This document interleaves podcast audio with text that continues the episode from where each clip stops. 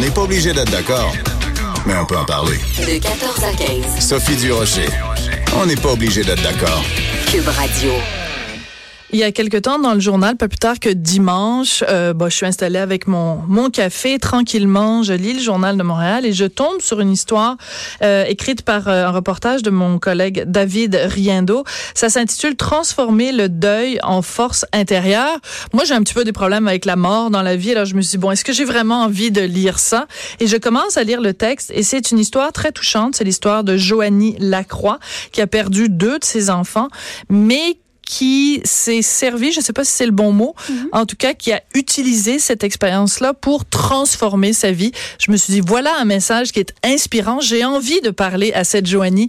Elle est en studio et en plus, elle me dit de la tutoyer, même si c'est la première fois qu'on la rencontre. Alors bonjour Joanie, comment vas-tu? Ça va bien. Merci, de m'accueillir. Ben merci d'être euh, venue en studio parce qu'on devait se rencontrer un peu plus tôt puis t'as dit ah non au téléphone on peut pas se parler de ces choses-là au téléphone. C'est une expérience qui est trop euh, qui est trop intime, il faut qu'on se regarde euh, dans les yeux. Alors Joanie, on va commencer par le côté plus sombre puis on va s'en aller vers la lumière. Parfait. Es-tu d'accord avec ça? Oui. Bon. Alors, euh, on peut imaginer que pour quelqu'un, perdre un enfant, c'est déjà un drame épouvantable dont on a de la difficulté à se remettre. Dans ton cas, c'est deux enfants que tu as perdus dans des circonstances complètement différentes. Alors, pour que tout le monde euh, sache, Oui.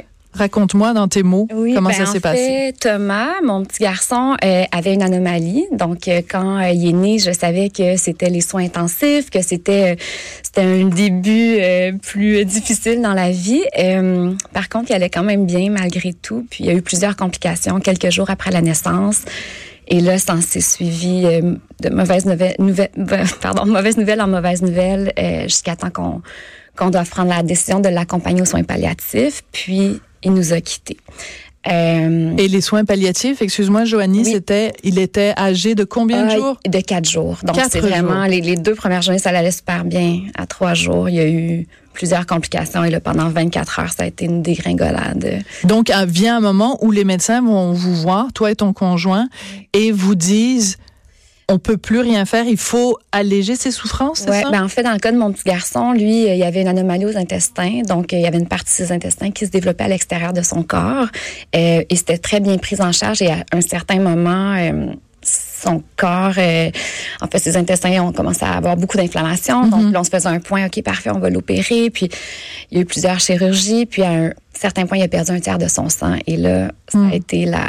là, tous ses organes vitaux ont, ont- en ont écopé. Bien et, sûr. euh, et donc, oui, euh, pour répondre à ta question, on, euh, on se faisait des points à tous les deux, trois heures. Puis à chaque fois, c'était c'était toujours pire que le pire scénario qu'on nous avait envoyé, annoncé. Donc, à un moment donné, je l'ai regardé, puis je me suis...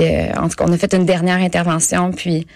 Puis j'avais demandé, je dis là, là, mets-moi ça blanc ou noir, là, je veux pas être dans une zone grise. Puis Bien sûr. Finalement, il y avait plus aucun intestin qui était viable. Puis, bref, on a, pour moi, c'était clair que là, c'était rendu quasiment de l'acharnement à ce moment-là. Donc, on a pris la décision de d'arrêter de forcer la vie, puis de, de l'accompagner aux soins palliatifs Et de lui dire au revoir. et de lui dire au revoir. Exactement.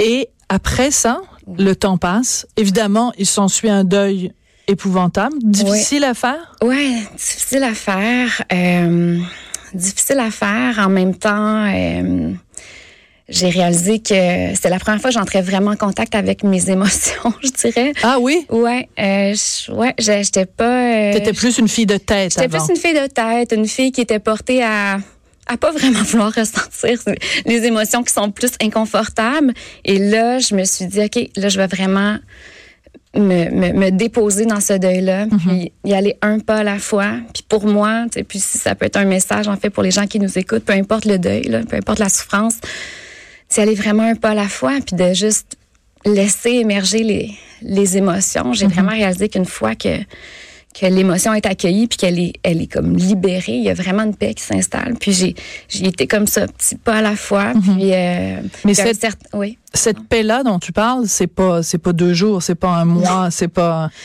Ben non, mais en même temps, quand on les résiste pas nos émotions, en tout cas moi, comment je l'ai je l'ai- perçu, c'est qu'une fois que le tourbillon d'émotions était passé, qui était libéré jusqu'à la prochaine tempête, oui, il y avait une paix qui s'installait. C'est juste que les premières semaines il y avait une minute que je pleurais pas, c'était beau là.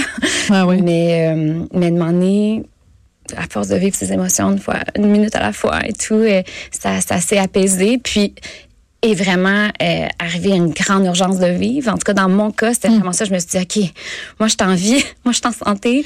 Et non seulement ça, mais tu as, un conjoint et tu avais un autre enfant. J'avais un autre enfant aussi. Dont oui. il fallait que tu prennes, tu prennes soin et qui, lui, bon, évidemment, avait perdu son petit frère. Oui, tout à fait. Puis, euh, puis, puis Jacob, mon fils, on, on a vraiment vécu ça aussi dans une certaine transparence. Pour moi, je voulais lui montrer que ben la souffrance fait partie de la vie, mais la, Hmm. mais on peut remonter de ça. Puis, euh, puis en même temps, c'est un Jacob, il est très serein à travers les deuils. Puis même ça l'impressionne beaucoup de monde. Puis je me dis, ben c'est peut-être parce que justement on, on est rentré là-dedans avec euh, ça, une transparence. Puis on Vous n'avez pas cherché à lui cacher la réalité? non, parce qu'ils ressentent, hein, les enfants, ils ressentent, même quand tu vas pas bien, si tu leur caches, ils, ils le ressentent quand même. Mais après ça, le lendemain, hop, ils voyaient, j'étais dans la joie. Donc, euh, ouais, donc ça, ça a été pour moi une belle leçon de vie aussi de me dire, ah, les enfants, tu sais, on a souvent tendance à pas leur dire quand ça va pas bien, à leur cacher. Finalement, ils ressentent, mais ils savent pas qu'est-ce qui se passe.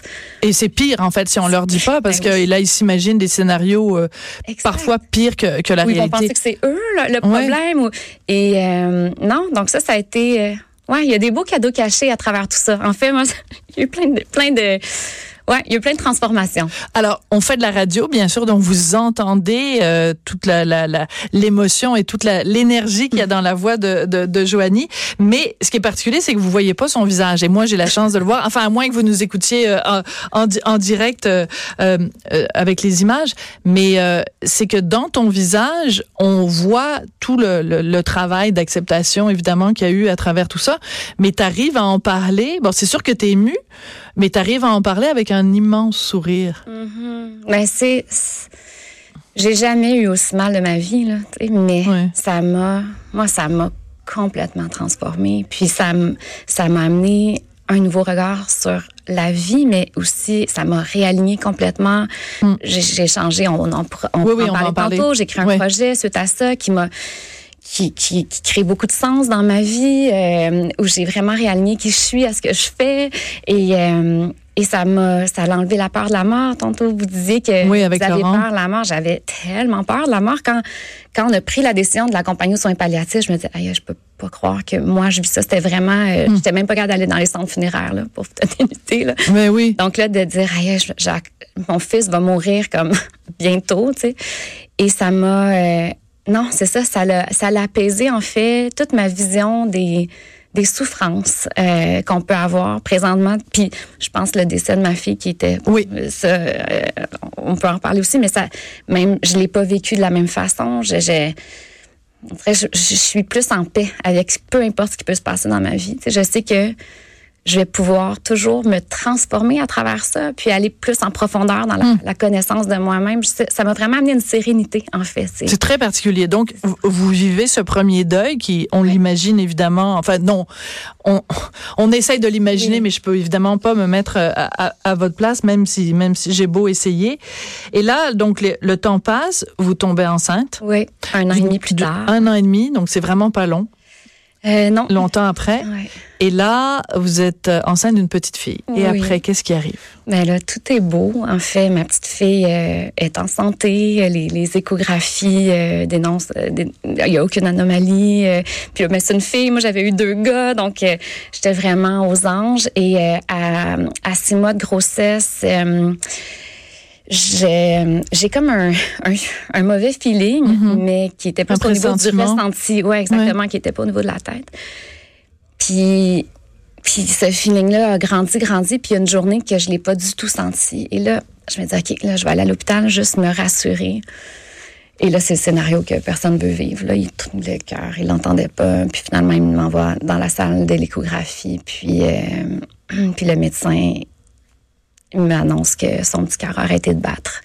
Et suite à l'accouchement, à toutes les, les autopsies qui ont été faites, euh, c'est une mort inexpliquée.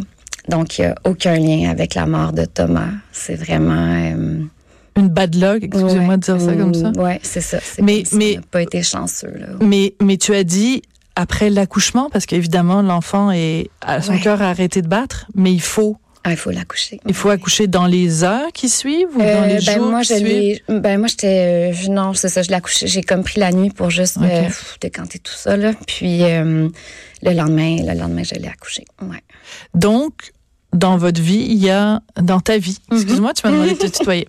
Dans ta vie, il y a deux moments où tu as dû prononcer les deux mots les plus difficiles pour un parent, Mhm. de dire au revoir à son enfant.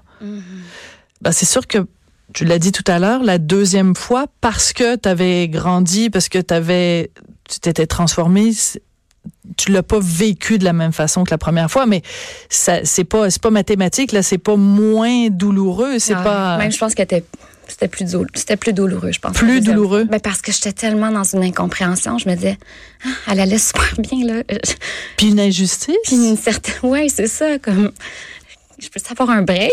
tu sais, puis tu sais, je partais un, un projet qui faisait vraiment du bien à plein de monde. Je me disais, là, là, c'est quoi le message en arrière de ça, tu sais? Puis euh, Thomas, on avait été jusqu'au bout. Je l'avais vu souffrir. Je- Tu sais, le deuil est. ben, il est pas plus facile, mais quand même, il était un petit peu plus facile pour moi de voir Thomas souffrir tant que ça, puis de me dire, là, là, tu sais, il y, a- il y a un acharnement. ma, ma petite, c'est ça, elle allait vraiment bien. Et, euh, mais en même temps, euh, en même temps, même si quand elle est décédée, je je savais pas où je trouverais la force parce que je, me, je sortais quand même à peine du deuil. Puis j'étais tellement tannée d'avoir de la peine aussi. Pour moi, c'était moi c'était pas tant la colère, j'avais énormément de tristesse par rapport à ça, mais j'ai réappliqué les mêmes les mêmes principes. J'ai été une minute à la fois. À chaque fois qu'il y avait une émotion qui montait, je regardais comment que mon mon corps avait besoin de l'exprimer. Puis je me je me je me permettais vraiment de. En fait, c'est ça. tu sais, J'ai réalisé que la souffrance est, est vraiment moins grande quand on résiste pas à ce qui se passe dans notre corps. Puis, puis pour moi, en tout cas, ça a été vraiment la, la clé de la guérison. Puis, puis peut-être c'est peut-être la raison pourquoi je suis capable d'en parler maintenant avec sérénité parce que j'ai vraiment j'ai vraiment entré dans dans l'expérience du deuil, j'ai vraiment entré dans la peine, j'ai j'ai pas eu peur d'aller au fond de moi-même, mais après ça, une fois qu'elle était une fois que ces émotions-là étaient libérées, ouais, il y a comme une sérénité maintenant qui m'habite, ça l'enlève pas toute la douleur, mais euh, mais il y a eu des cadeaux cachés aussi après le deuil de ma petite, ce que j'aurais peut-être pas pensé, mais Et Ouais. donc, on, a- on y a fait référence euh, tout à l'heure, mais la façon dont vous avez, dont tu as transformé ta vie, c'est qu'avant, tu travaillais plus, bon, dans le domaine de la publicité et tout ça, vendre des choses. Oui. Et là, finalement, ton- t'arrives avec un projet qui est absolument magnifique et j'encourage tout le monde à aller Mm. voir euh, sur la page. Ça s'appelle Pastel Fluo. Alors, il y a à la fois des reportages, il y a des textes, il y a de l'information sur, en fait, si je veux résumer ça, mieux vivre. Exactement. Mieux vivre ensemble. En fait, euh, ben moi je travaillais en, en pub mais en télé aussi. Puis, euh, puis c'était vraiment cette idée-là de me dire la vidéo est tellement une belle façon de changer le monde. puis pour moi, on, on entend souvent ce que l'humain fait de pire à la télé. On est tout le temps euh, au courant des mauvaises nouvelles. Puis je me disais, ben pour moi, en fait, moi j'ai la croyance que pour pour changer les choses, c'est de donner une vision inspirante, positive, de l'avenir, de donner envie aux gens de voir le monde autrement, de, de, de, de revoir justement ce que c'est d'être et de vivre ensemble. Donc Pastel Fluo, ça prend surtout racine dans une document, dans une série documentaire euh, qu'on vient de, on vient de gagner d'ailleurs la meilleure série documentaire numérique du Québec. Ah, ben bravo, Ouais, écoute. Ben oui, Donc, euh, félicitations. ouais, merci. Donc c'est oui, c'est magnifique. Puis justement, c'est des portraits inspirants d'humains euh, qui nous amènent vraiment à vivre autrement, à Mm. vivre avec plus de conscience. Donc c'est à travers leur parcours, leur histoire de vie, leurs actions aussi qui en ont Mm. euh, de transformation. Euh, donc je mets en lumière, euh, ouais, la beauté de l'humain, mais dans une dans une profondeur aussi. J'avais un désir de profondeur dans le contenu, puis je me suis dit ben je vais je vais je vais la créer. Moi j'étais productrice, là j'ai j'ai décidé aussi de de- tout le, le- d'aller le côté plus créatif. J'avais comme une carence créative. Je travaillais beaucoup avec ma tête. Là, j'ai eu un besoin de travailler un peu plus avec mon cœur. Donc, Pastel Fluo, c'est euh, oui. Ça, et là, ça a pris beaucoup d'ampleur. On est rendu à huit documentaires et là, c'est la, la communauté le porte, les entreprises le portent. C'est vraiment un, un projet qui est Un fait, beau- euh, ouais, un, un peu beau différemment, mais qui nous amène Et à vivre est-ce que autrement. je, je, je- j'ai le droit rapidement de dire que c'est un beau bébé? Ben oui, c'est exactement ça. J'ai mis au monde un autre bébé dans Un une autre autre bébé. forme. Oui, qui, qui se porte bien. oui. Ben merci beaucoup d'être venu euh, nous parler de ça. Puis j'encourage vraiment tout le monde euh, à aller voir le site euh, Pastel Fluo et à se laisser inspirer par ton exemple. Et puis bon courage pour continuer à raccommoder les petits morceaux de ton cœur, de ton cœur brisé. Merci beaucoup. Merci, Sophie. Merci. Après la pause, on va parler avec, attendez deux secondes, Dorothy Rowe, elle est présidente de Audace au féminin et elle organise cette année le Salon international de la femme noire. En fait, c'est la deuxième année que ce salon-là a lieu. Alors, vous doutez bien à ma question de que c'est? Pourquoi un salon de la femme noire? La réponse après la pause.